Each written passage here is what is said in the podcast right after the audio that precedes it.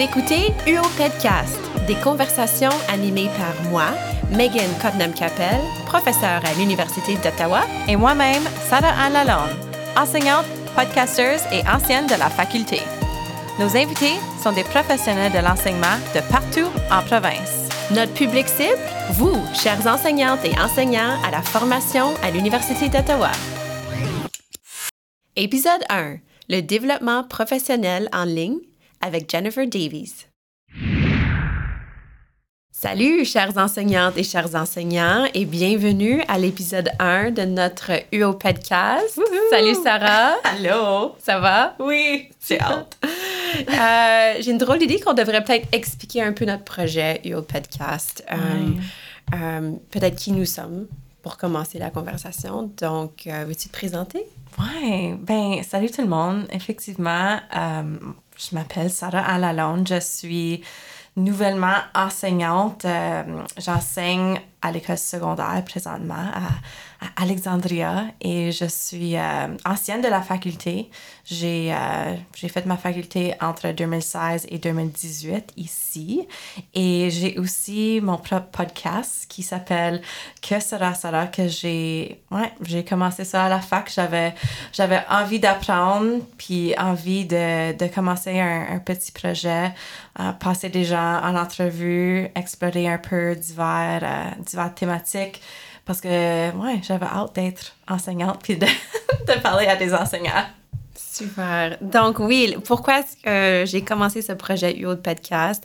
Euh, je suis Megan Cottenham-Capel, euh, professeure ici à la Faculté d'éducation euh, spécialiste en technologie éducative et en éducation en milieu minoritaire.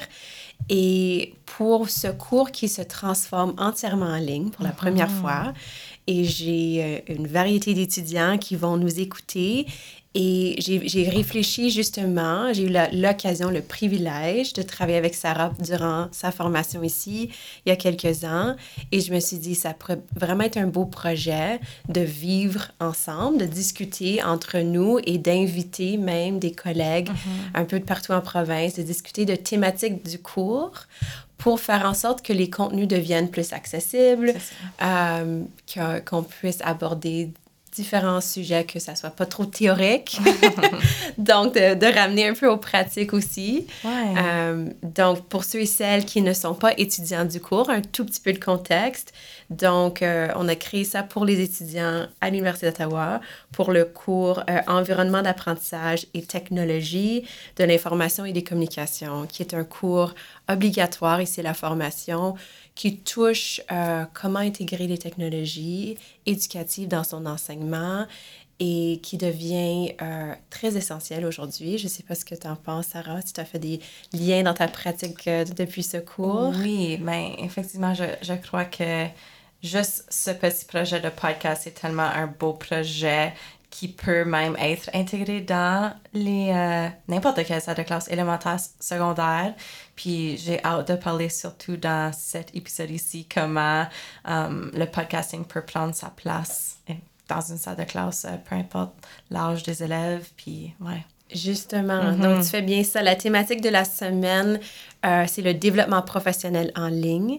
Nous avons invité Jennifer Davies, qui euh, est également podcasteuse, conseillère pédagogique, mm-hmm. qui œuvre dans le sud de l'Ontario. Et c'est important pour moi d'avoir un peu de représentation de partout dans la province parce que c'est ça peut être différent la réalité d'enseigner euh, en français dans différents coins de la province. Mm-hmm. Et elle nous partage justement son utilisation de la balado comme outil de développement professionnel. Elle écoute les balados, elle crée un balado, mais aussi comment on peut l'intégrer en salle de classe. Mm-hmm. Et, euh, et, on parle aussi de, de réseau d'apprentissage professionnel. Oui, extrêmement important. Et tu es aussi un, un super modèle. Euh, pour nous pour ça parce que tu es très branchée, tu as un mhm. excellent site web. Euh. Je pense que, surtout en tant que nouvelle enseignante, un des plus. Un avantage que je me suis créé, c'est de me brancher sur Twitter, de créer comme mon genre de portfolio en ligne. Je sais que dans le temps, on faisait ça dans, dans le mhm. cours. Puis la raison pourquoi je pense que c'est tellement essentiel, surtout pour je veux encore dire nous en tant mhm. qu'étudiants à la faculté, mais um, c'est parce que avoir un, réseau d'apprentissage professionnel nous permet d'essentiellement avoir toute une, toute une armée de gens derrière nous qui a, plein de connaissances sur plusieurs thématiques, sujets et qui ont aussi plus d'années d'expérience que moi, qui ont vu plus de choses que moi, etc. Donc, um, je me sens bien entourée grâce à mon réseau d'apprentissage professionnel. Puis, je sais pas, ça me rend moins, euh, moins peur de prendre des risques quand j'ai du monde à qui je peux, tu sais, faire appel avec un, un, message direct vraiment rapide sur Twitter ou un mm-hmm. tweet ou ouais, des choses comme ça.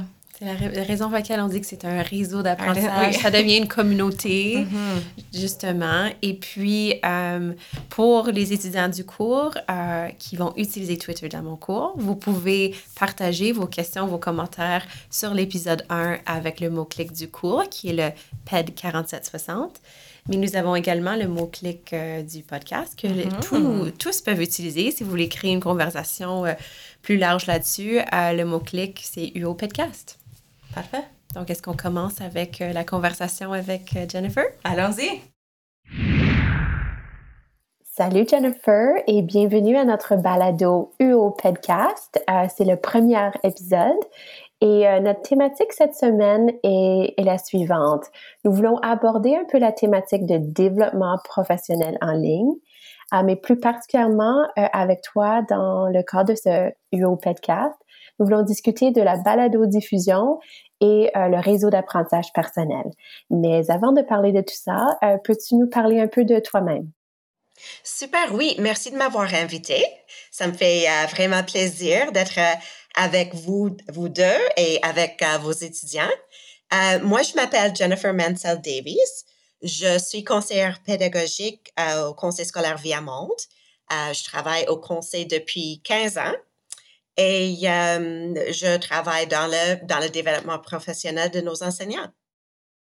Excellent. Et euh, tu peux peut-être nous situer un peu où es-tu dans la province? Où, où travailles-tu? Ben, moi, j'habite à London, en Ontario, mais euh, notre conseil est vraiment très, très vaste de, de façon géographique. Ça s'étend de Windsor jusqu'à Penetanguishene.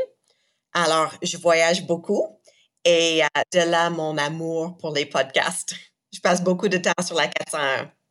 Donc, une des raisons majeures pourquoi on t'a invité sur notre balado ce soir, c'est parce que tu fais partie d'un balado qui s'appelle Pour toute la classe.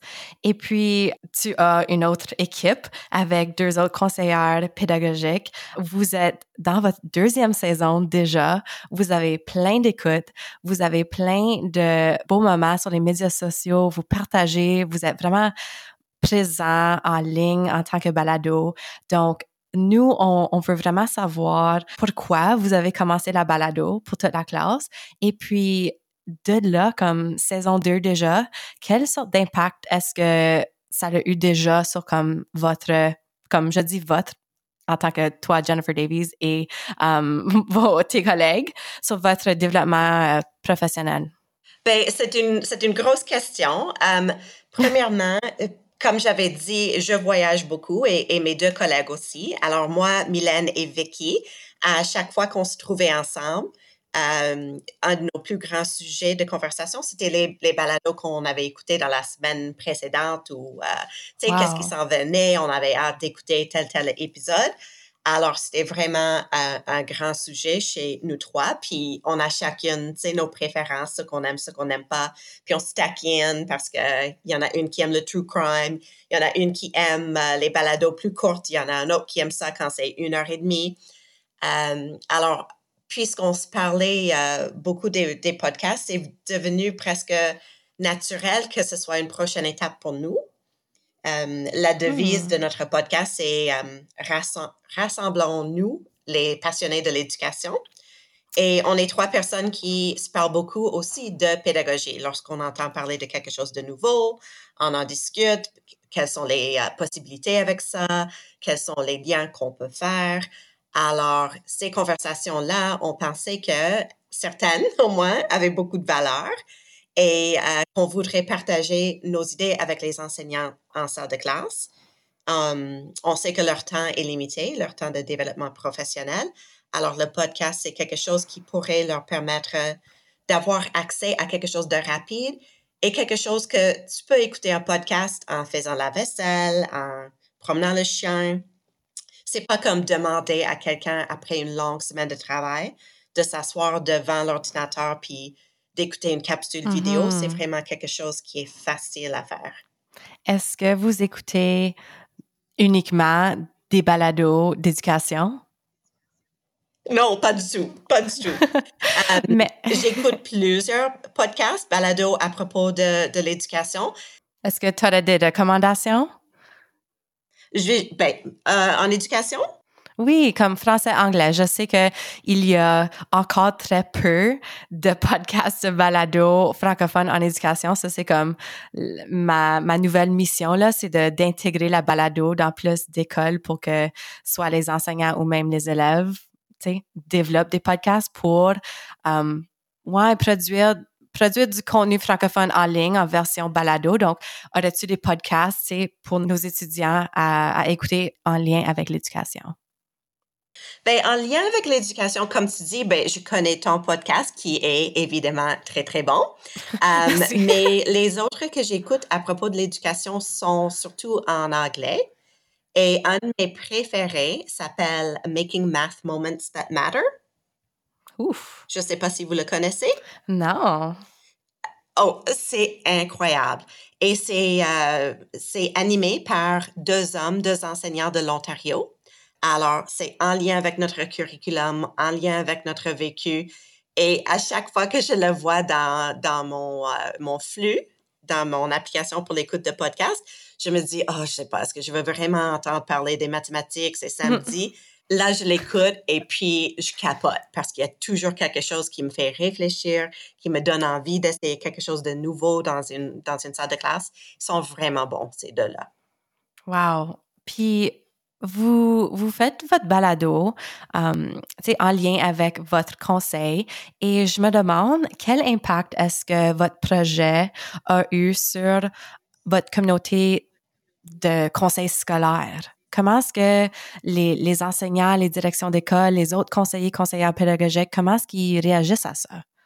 Bien, on a eu des, um, des rétroactions très, très positives on trouve que c'est un, bon outil que les enseignants peuvent utiliser. On, voulait créer comme un archive d'épisodes qui pourrait servir comme bibliothèque pour les enseignants et pour les directions d'école.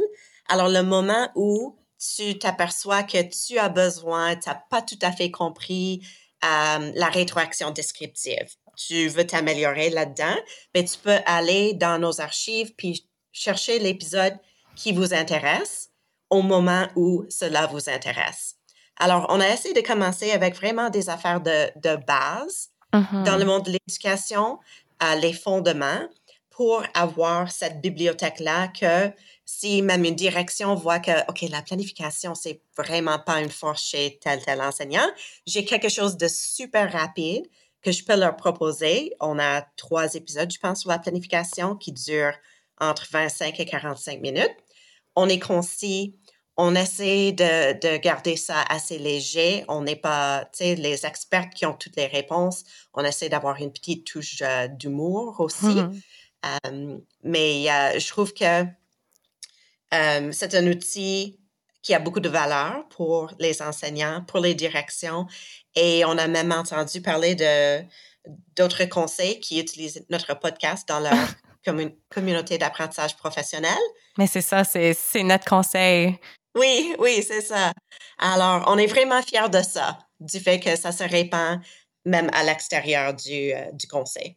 Ben, vous existez certainement dans l'Est ontarien euh, pendant nos, nos CAP, donc nos, nos communautés, communautés d'apprentissage professionnel. On a vraiment fait une écoute active de votre épisode sur la, la triangulation. Puis, on, je, je sais que les enseignants ont adoré.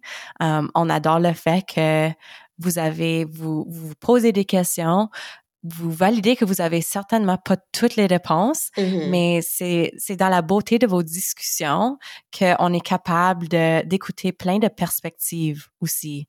Um, c'est intéressant aussi parce que nous, on pensait au début que surtout nos premiers épisodes qui étaient sur l'évaluation, sur la planification, sur le profil de classe et ainsi de suite, que ça allait intéresser les étudiants à la faculté, les débutants en éducation et en enseignement. Mais ce qu'on a entendu, c'est beaucoup d'enseignants chevronnés qui nous ont écrit pour dire merci beaucoup, ça me fait réfléchir et je m'améliore. Alors, tu sais, on, est en salle de classe, on fait la même chose, ben, pas la même chose à tous les jours, mais on a nos habitudes. Mais c'est une 20-30 minutes pour écouter le podcast puis réfléchir, OK, est-ce que je fais ça de la meilleure façon dans ma salle de classe? Et sinon, qu'est-ce que je pourrais modifier un petit peu pour, euh, pour mieux le faire? Mhm. C'est- tout à fait, à mon avis, la richesse aussi de ce nouvel outil, ces balados pour le développement professionnel.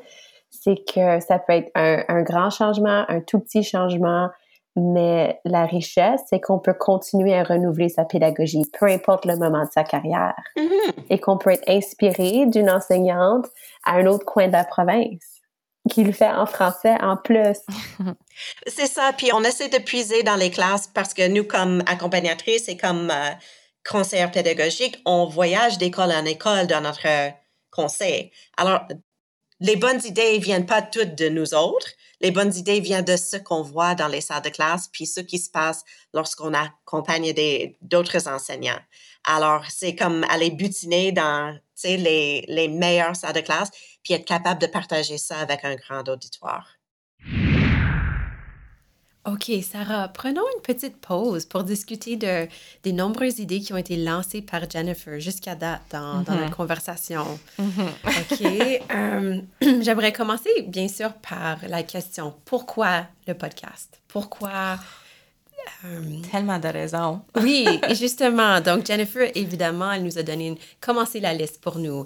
Elle a dit que c'est facile de, de faire son développement professionnel euh, en écoutant le podcast, que c'est rapide, accessible. Euh, dans ta pratique, je sais que tu utilises souvent les, les balados. As-tu d'autres, peut-être, euh, euh, euh, éléments à ajouter à cette liste? Oui, comme pour moi, j'adore le fait que le podcasting, c'est du développement professionnel personnalisé. Donc, j'ai, je suis pas forcée à écouter, tu sais, euh, pour toute la classe, l'épisode sur la triangulation. Je peux juste choisir par rapport à une liste de, de plusieurs podcasts francophones qui existent. Um, je vais en nommer un, quelques-uns un peu plus tard, mais c'est dans ce, ce choix-là que j'ai plus de motivation, tu sais, d'apprendre sur un sujet. Puis j'adore le, le podcast à, Jennifer. Um, tu sais, eux, ils prennent vraiment le temps de, de choisir des, des thématiques comme la triangulation, comme la plan- planification à rebours, comme l'apprentissage par le jeu. Vraiment des concepts qui peuvent être directement intégrés en salle de classe. Sais, moi, j'écoute ça, puis la semaine d'après, je peux, je me sens comme plus outillée. Puis j'ai même fait le choix d'écouter à cet épisode-là parce que je pensais l'intégrer um, plus tard dans ma pratique. Donc, pour moi, c'est c'est quelque chose qui, qui vaut la peine. Et puis, um, Jennifer aussi, elle a mentionné quelques, quelques podcasts, puis um, j'ai, je connais une ressource que j'ai peut-être aidé à créer qui s'appelle baladofranco.com. Et puis, essentiellement, c'est, la map du Canada. Et puis, à chaque province, il y a au moins une à deux podcasts francophones qui existent. Et la map du Canada elle est interactive. Tu peux cliquer sur le petit micro et aller écouter à ce podcast-là. Donc, il y a une, euh, certaine beauté d'aller écouter le français du, des Nouvelle- euh, Nouvelle-Écosse, Québec, du Yukon, euh, de la Colombie-Britannique. Et puis, euh, ouais, c'est le fun. Une belle ressource qui existe, euh, qui est gratuite aussi pour tous. Oui, et c'est intéressant que tu as dit que c'est un outil, qu'on a plusieurs outils, parce que j'imagine un peu ça aussi comme une boîte à outils. Donc, euh, tu as fait ce beau travail par rapport à différentes balados qui existent. euh, et c'est important juste pour être sensibilisé aussi que, que ça existe des balados en, en français, français. Qui, qui sont pertinents pour nous. mais tu découvres pour la première fois un nouveau podcast et tu vois qu'il y a peut-être une centaine d'épisodes Mhm. et c'est trop. Tu sais, on est peut-être, on se va peut-être dire qu'est-ce que je vais faire avec tout ce contenu-là? Oui, Donc, l'idée qu'on peut aller cibler les contenus absolument. Dans- en temps réel lorsqu'on a un besoin ou qu'on, sur un, un réseau social, on peut se partager. Voici l'épisode peut-être qui va répondre à cette question que Mhm. Oui, tu viens de poser. C'est vrai. C'est super riche, à, à mon avis, de, de Quelqu'un pose ça. une question sur Twitter, puis tu avais déjà écouté un podcast à ce sujet, donc tu peux facilement juste le partager. partager. Euh, J'ai trouvé aussi intéressant que Jennifer avait envisagé un public cible d'enseignants en, en début de carrière. Et puis, elle a entendu par la suite que ce sont des enseignants à tous les stages de leur carrière qui viennent écouter, qui veulent apprendre avec elle. Donc, ouais, qu'est-ce que tu as pensé de ça? Trouves-tu que c'est une variété de- d'enseignants qui écoutent ton podcast? Ou... C'est une excellente question parce que moi aussi, tu sais, comme je suis rendue à saison 3, puis chaque saison a comme une certaine thématique. Saison 1, j'étais à la faculté, je posais des questions d'étudiantes à la faculté um, à d'autres enseignants chevronnés. Saison 2, c'était plus Sarah, première année d'enseigne- d'enseignement, qui pose des questions à des enseignants, tu sais, avec les défis que j'avais. Puis c'était pas nécessairement juste des étudiants à la fac qui écoutaient mon podcast, c'était pas nécessairement des nouveaux enseignants qui, qui écoutaient mon podcast. Et à un certain point, je me disais, tu sais, c'est tellement peut-être riche pour ces enseignants chevronnés de, de nous écouter. Peut-être que eux se posent les mêmes questions que moi dans ma première année. Et peut- tu sais, donc, c'est euh, toute ces, cette réflexion-là de peu importe où ce qu'on est dans notre carrière, juste ce désir-là d'aller prendre le temps de faire du développement professionnel, je pense que ça nous, ça nous ré- réunit, ça nous unit essentiellement. Super. Alors, poursuivons euh, l'écoute de cette conversation avec Jennifer. Vous êtes des, des conseillers pédagogiques, vous accompagnez plusieurs enseignants dans plusieurs contextes élémentaires, secondaires, intermédiaires. Est-ce que vous avez déjà eu la chance de penser à des, à des conseils pratiques pour intégrer la balado dans des salles de classe? Oui, et je trouve que c'est une idée très, très intéressante. Euh, ce que moi j'ai remarqué depuis quelques années quand on a commencé à intégrer les, les iPads, et je prends une petite tangente, mais c'est pour revenir à l'idée de la balado-diffusion, euh, c'est qu'avec le iPad, on est capable de prendre les élèves, de les amener plus loin que la publication. Parce que dans le passé, les élèves écrivaient quelque chose, on sortait notre grille adaptée, on encerclait 3, 3, 2, 3, et euh, on la graphait ensemble, puis ça allait dans un dossier ou on l'affichait sur un babillard. Mais maintenant, on peut aller plus loin que la publication, on peut aller jusqu'à la diffusion. Alors, avec les élèves en salle de classe où on a pris, disons, le récit fantastique qu'ils doivent écrire en sixième année, puis au lieu de s'arrêter avec la publication, on prend l'écran vert ou euh, Spark Video ou une autre application qui est simple à utiliser et on, les guide à faire une vidéo qui va être diffusée quelque part sur une plateforme comme YouTube. Et lorsqu'il y a une diffusion, la motivation des élèves est accrue. Comme ça change tout, c'est incroyable. Alors, même chose avec le podcast, je dirais qu'on a tendance à négliger la communication orale dans nos cours de français. On a tendance à penser que ça va se faire de façon spontanée. Mais la balado, c'est une excellente façon de travailler la communication orale. Puis comme tu avais dit, la communication orale, c'est pas juste la prise de parole, c'est aussi l'écoute. Alors, leur enseigner à faire une écoute active d'une balado, puis de réécouter la même balado à plusieurs reprises, puis d'avoir une intention différente à chaque fois. Alors, est-ce que vous voyez l'arc narratif? Est-ce que vous remarquez les effets sonores? Est-ce que qu'est-ce que le, le narrateur, l'animateur fait avec sa voix, intonation, expression, tout ça? Um, quel est le vocabulaire que vous pouvez ressortir? Alors, on peut écouter, réécouter un podcast plusieurs fois. Et puis, lorsqu'on demande à l'élève de créer son propre podcast, bien, tout est intégré. Tu vas avoir de la grammaire, tu vas avoir communication orale, écriture, lecture pour faire des recherches, vous allez pouvoir observer toutes les, euh, les compétences transversales aussi parce que les élèves vont avoir de la collaboration à faire, de la résolution de problèmes. Euh, ça va prendre beaucoup plus de temps qu'un projet traditionnel, mais ça va être tellement riche en apprentissage. Oui, et comme tu as dit, avoir un public authentique, disons, si on diffuse pour quelqu'un, même juste pour les parents. Oui. Quand que y a, quand ça va plus loin que juste l'enseignante qui écoute, c'est vraiment, hmm. c'est, ça, ça vaut plus. Ben, c'est ça. Et c'est tellement facile de, de diffuser un, un, podcast, comme tu sais. On peut le mettre sur une plateforme gratuitement. C'est, c'est pas difficile.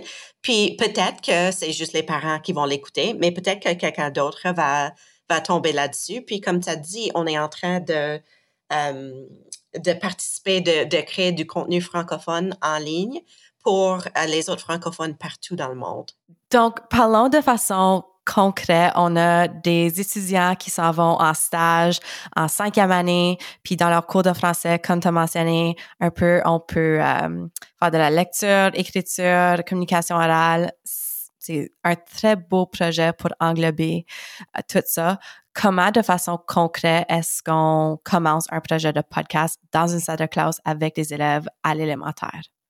Ben, je dirais, si tu parles euh, vraiment des, des outils, euh, je dirais vraiment tout ce qu'il faut, tout ce que ça prend, c'est un, microphone, puis un logiciel qui te permet de faire un peu de montage, de, de couper des morceaux euh, et de, recoller le, tout ensemble.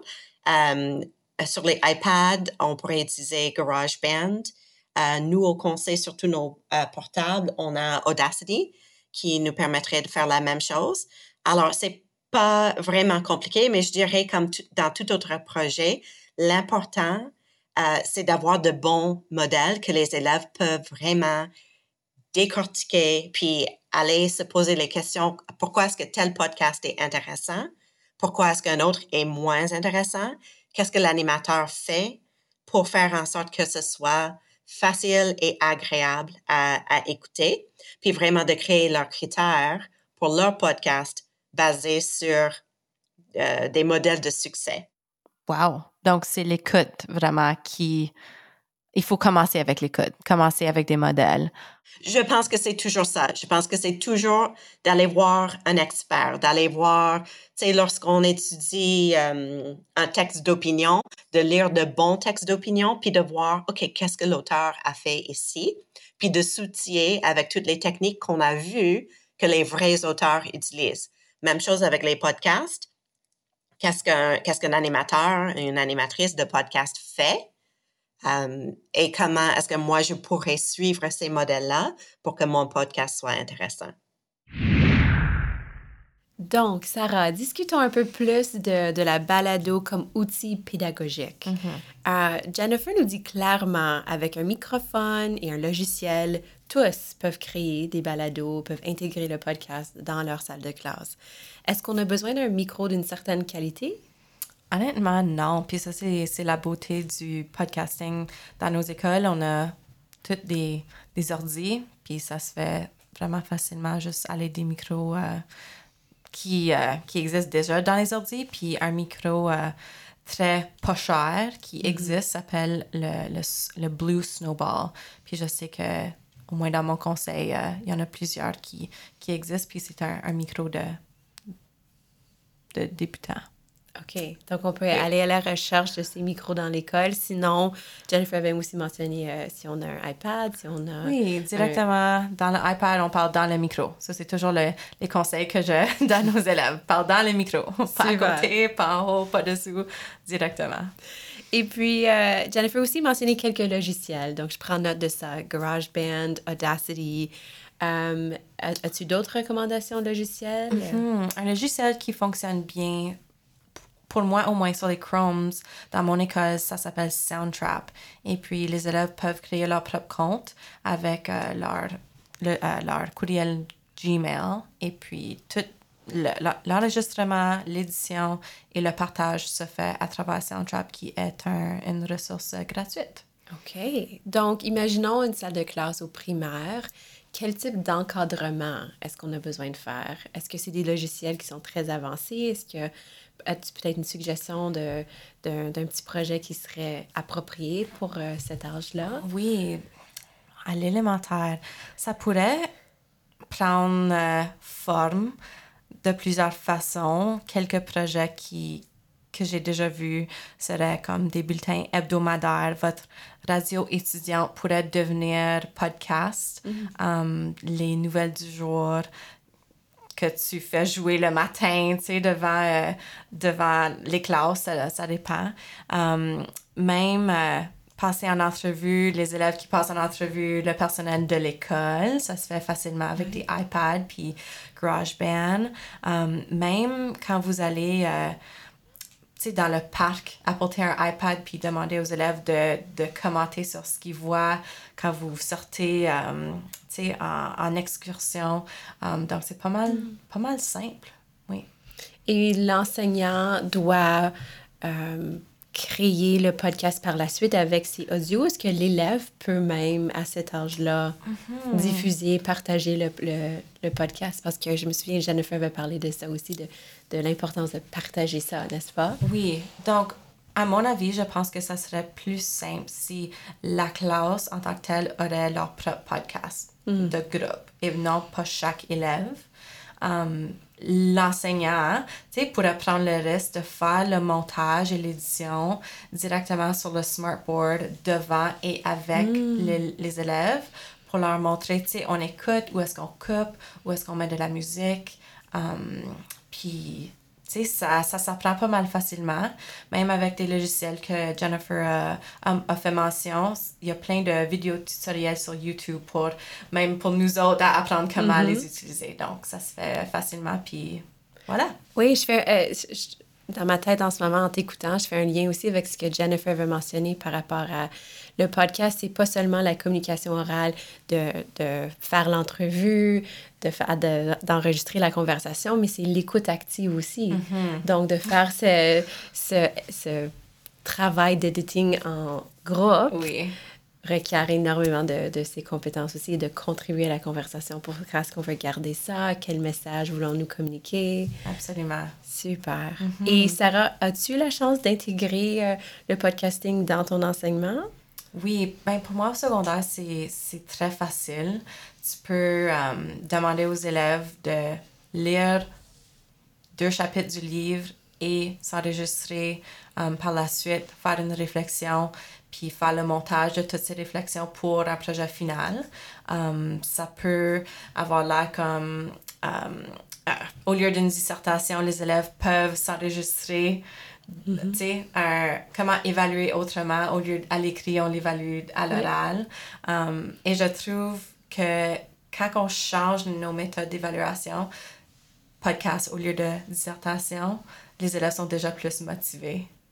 Tout à fait. Donc, je, je, pense que Jennifer avait fait mention de ça aussi. C'est ce que je constate aussi dans mes observations en salle de classe et j'espère pour mes étudiants qu'ils vivront ça aussi, qu'on est plus motivés mm-hmm. à, à, la fois comme consommateurs et comme producteurs lorsque lorsqu'on pense autrement, on évalue autrement, on, on met... Et pour l'élève qui, tu sais, est tellement plus à l'aise à t'expliquer quelque chose que, que l'écrire, on va aller chercher plein de, de différentes forces. Mm-hmm. Puis, ouais, j'adore ça. Tout à fait. Je, mets mon petit chapeau de chercheuse. Dans les recherches, on le voit énormément lorsqu'on peut différencier. Euh, et dans tout ce qui est technologie aussi, parfois nos étudiants sont, veulent vraiment créer et partager leurs connaissances d'une façon autre que le traditionnel. Mm-hmm. Donc, euh, oui, tout à fait. Euh, est-ce qu'on poursuit l'écoute? On y va.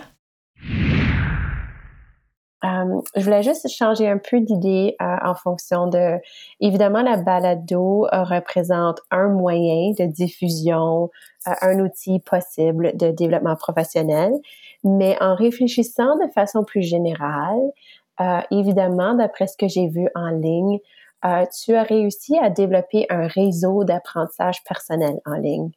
Donc, juste dans tes propres mots, pourrais-tu nous parler un peu de comment tu as peut-être développé ce réseau ou quels outils tu privilégies pour euh, mettre à profit ce réseau d'apprentissage euh, dans ton développement professionnel? Oui, euh, je dirais qu'il y a plusieurs plateformes que je trouve intéressantes et c'est pour diverses raisons.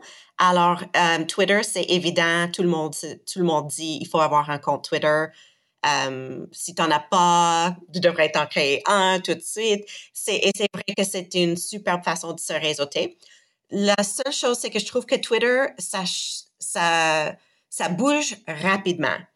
Alors, si tu n'es pas sur Twitter 24 heures sur 24, ben, tu vas manquer quelque chose.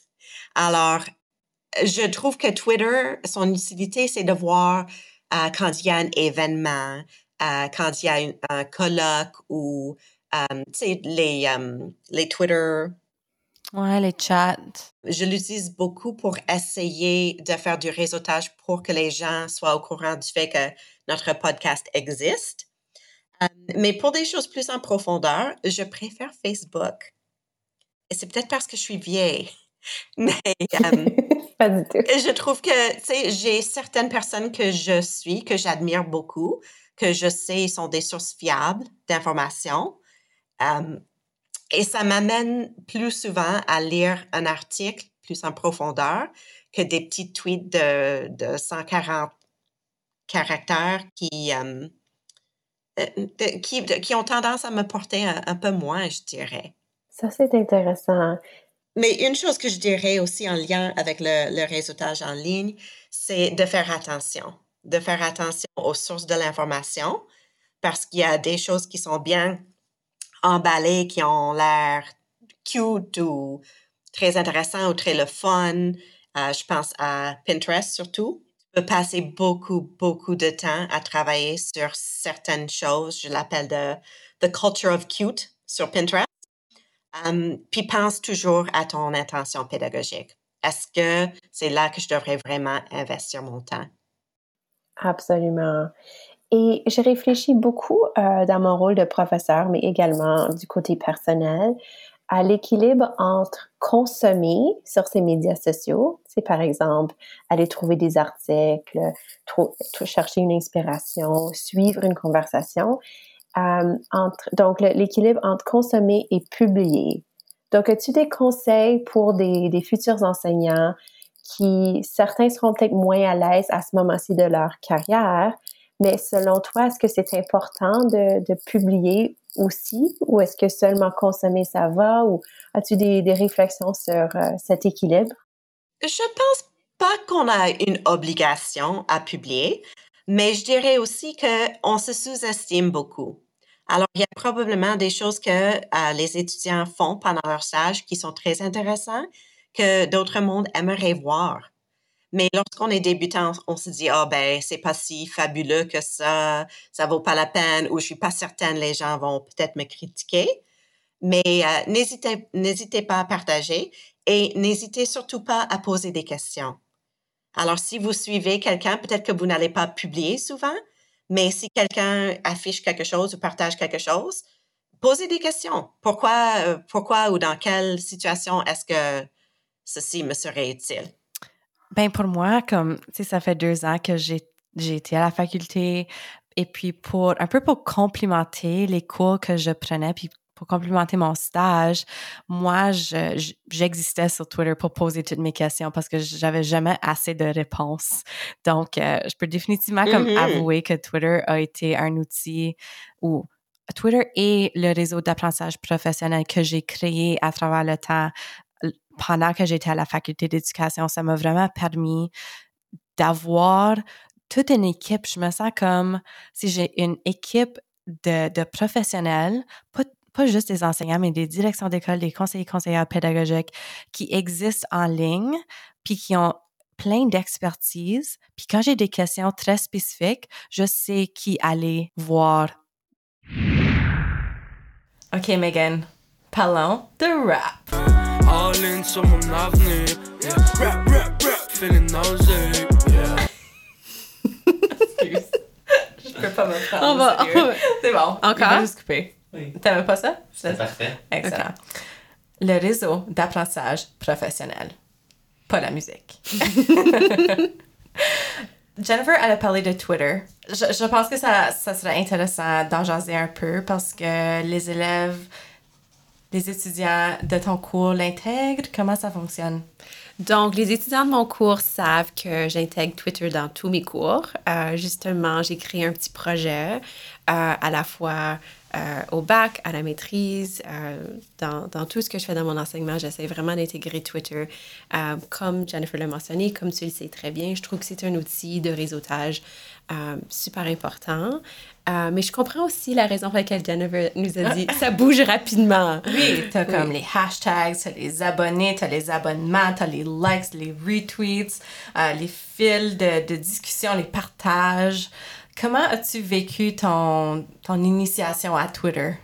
Euh, probablement difficilement. Ça fait un bout de temps, mais je me souviens que justement, il y a, il y a tout un lexique à euh, apprendre. Euh, et la difficulté, c'est qu'on découvre énormément de ressources intéressantes.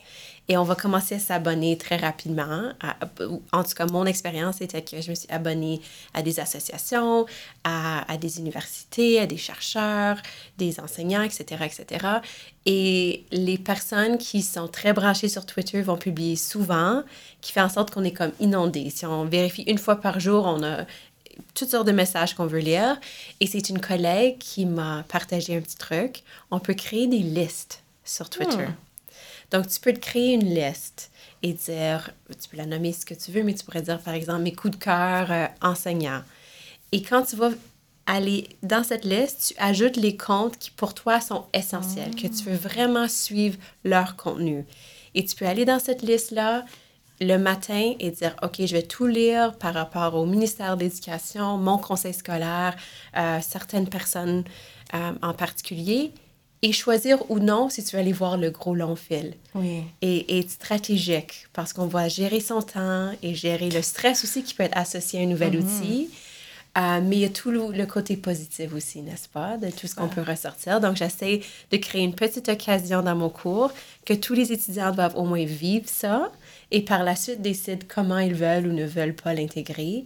Mais au moins, arriver dans leur école, ils connaissent l'outil, c'est dans leur boîte à outils, ils décident quand ils veulent aller euh, mettre à profit tout ce qu'ils ont appris là. Mm-hmm. Puis je trouve quand je vois quelque chose, un tweet, disons, avec une ressource que j'ai pas le temps nécessairement d'aller explorer live, mm-hmm. je prends toujours euh, une capture d'écran, puis je le garde dans mon cell, puis quand j'ai le temps, je, je peux aller facilement repérer le tweet avec euh, le compte de la personne, puis aller lire la ressource quand j'ai le temps c'est une stratégie qui, qui fonctionne bien pour moi parce que je, je consomme beaucoup très rapidement. Je filtre ce que je veux voir en prenant des captures d'écran de tweets et après ça, je, mm-hmm. je décide par la suite, OK, voici les ressources, OK, je vais aller voir ça, puis ça, puis ça. Puis tu as dit filtrer aussi. Je pense que c'est important de partager l'utilisation des mots-clics, n'est-ce pas? Ben oui. Donc, par exemple, dans mon cours, on a le mot-clic PED 4760. Euh, mais quand Jennifer a fait mention d'événements, donc par exemple, si tu participes à un, atelier de développement professionnel ou à une conférence, un, congrès, et tu connais pas nécessairement les comptes de toutes les personnes qui participent, mais normalement, on utiliserait tous le mm-hmm. même hashtag, mot-clic, qui nous permet de rassembler ces contenus. Mm-hmm. Donc, on m'avait déjà dit qu'un tweet sans hashtag, c'est de parler dans une chambre vide. Donc, les gens n'ont pas l'occasion de nous écouter parce qu'on n'a pas associé ce, ce, mot qui permet de repérer nos contenus. Donc, ça aussi, je pense qu'on apprend ça un peu juste euh, en explorant. Des fois, on se sent pas à l'aise. On est nouvellement sur Twitter.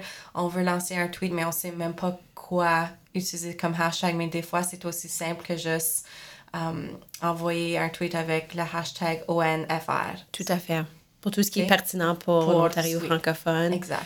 Ou hashtag euh, euh, aide ou oui. aide ou ouais, des mm-hmm. trucs comme ça. Mm-hmm. Et moi, ce que je trouve qu'on apprend en observant ce que les autres font. Donc, je recommande toujours à mes étudiants observer, choisissez des personnes qui sont des bons modèles Mm-hmm. d'utilisation de, de cet outil et on peut voir, OK, quels mots-clés qu'est-ce qu'ils utilisent, comment vont-ils peut-être intégrer d'autres comptes dans leur message pour cibler des personnes, Oui. pour avoir des réponses à leurs questions, etc. Mais ça prend du temps pour apprendre ces, ces trucs-là, mais ça permet vraiment, à mon avis, de développer ce, ce rap fameux, n'est-ce pas?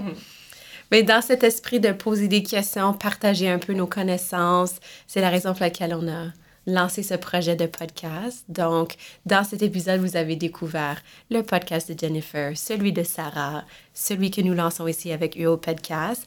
Donc, n'oubliez pas de vous abonner à notre UO Podcast pour recevoir une notification lorsque notre prochain épisode, qui touche la thématique de la citoyenneté numérique, sortira. Et euh, merci.